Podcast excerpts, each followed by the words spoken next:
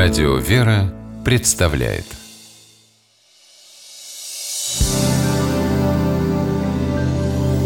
Первый источник.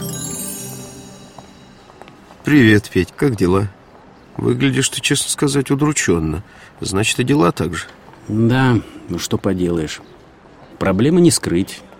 Одна неприятность за другой. Просто как пёсьи мухи. Чего?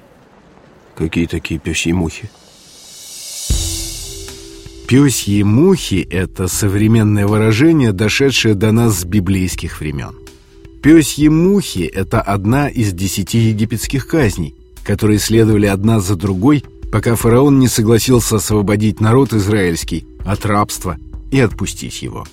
Описанию этих казней посвящены несколько глав книги Ветхого Завета «Исход».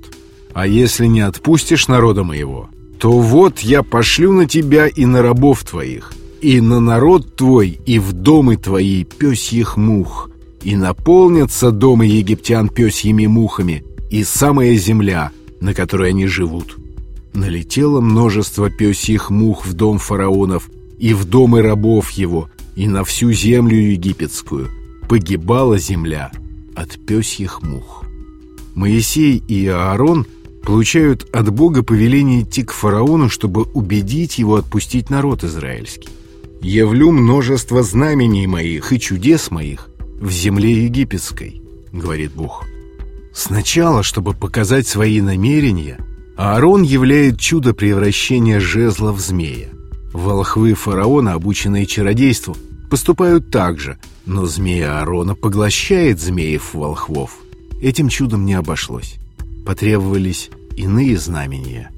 Фараон, не желающий признавать над собой власти Всевышнего Бога, его могущество и силу не соглашается.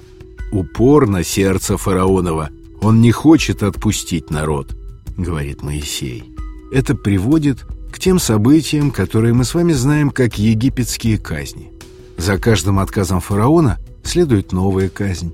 Превращение нильской воды в кровь, нашествие огромного количества жаб, появление мошек, наказание пёсьими мухами, мор скота – воспаление с нарывами, град, нашествие саранчи, густая тьма и последняя — смерть египетских первенцев, старших или единственных сыновей.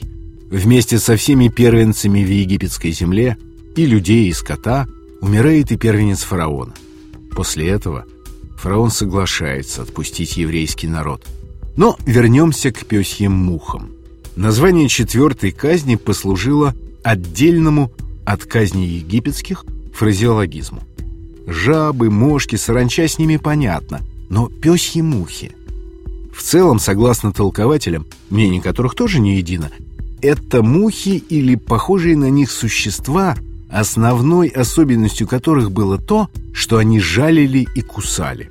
И стали орудием четвертой казни по своим особым свойствам – надоедливости и лютости – Описание этой казни нашло отражение в псалме Псалтыре. «Послал на них насекомых, чтобы жалили их».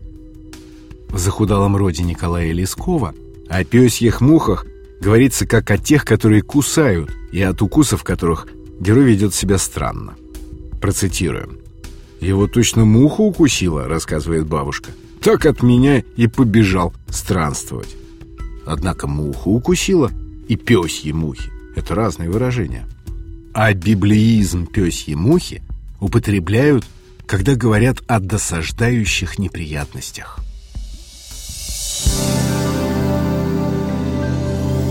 Первый источник –